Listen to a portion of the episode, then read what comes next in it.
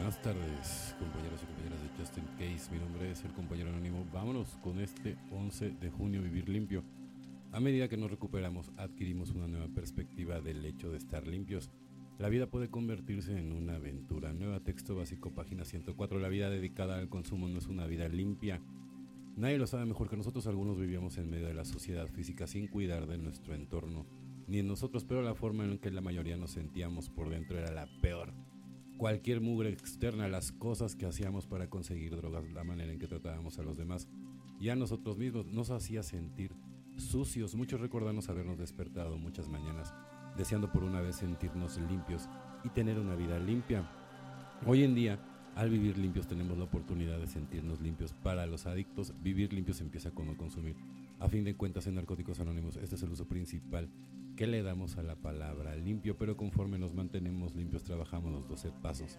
Descubrimos otro tipo de limpieza que proviene de admitir la verdad sobre nuestra adicción en lugar de ocultar o negar la enfermedad. Es la frescura del poder superior para con nosotros cuando practicamos los principios del programa en todos los aspectos de nuestra vida. No hay razón para sentirnos sucios con nuestra vida ni nuestro estilo de vida. Vivimos limpios y estamos agradecidos de que así sea una vida limpia solía ser solo para gente corriente. Hoy en día es la única manera en la que podemos vivir. Solo por hoy me siento limpio porque vivo limpio y así quiero mantenerme. No, pues evidentemente, ¿no? Hay que mantenernos limpios siempre. Hay que tratar siempre de, seguir todo el programa, ¿no? O sea, al final del día, pues es, un mantenimiento diario, ¿no? Yo, yo he estado viendo, por ejemplo, una disculpa porque apenas estoy este, mandando el, el, audio de ayer porque estuve todo el fin de semana en un curso, Entonces, lo importante, ¿no? Lo importante de ser constante, lo importante de, de, llevar bien las cosas para poder ir subiendo de nivel, ¿no? En la recuperación pasa lo mismo, ¿no? Entonces, eh, vale la pena, ¿no? Vale la pena que, que vayas subiendo de nivel y tú solito, ¿no? Te vayas... No hay competencias, la recuperación es personal, ¿no?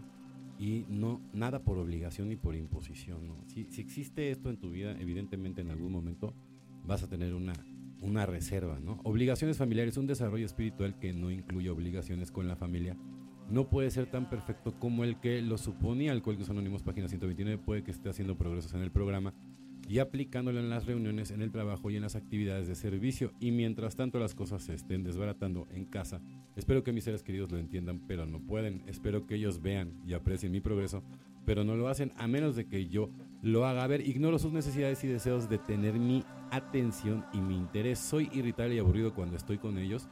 ¿Son mis reparaciones solo un lo siento mascullado o tienen una forma de paciencia y tolerancia?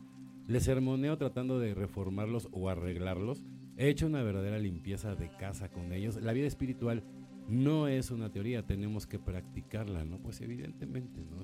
yo estoy completamente de, acuerdo, ¿no? O sea, si realmente tú estás tratando de pasar el doceavo o más bien te quieres hacer el chingón con los demás, ¿no? O sea, y, todo es una lucha de ego, ¿no? O sea, si al final el día quieren que yo les dé mi propia eh, opinión, es, es una lucha de ego, ¿no? Y, mientras por eso aquí dicen ponchar la humildad, porque si no ponchas este, el ego, si no ponchas el ego no llegas a nada, y es el secreto. Parece que, parece que es algo muy sencillo, no, pero es un principio básico que inclusive tiene un, un, inicio o una teoría cuántica, un principio cuántico, ¿no? Inclusive, a ese nivel.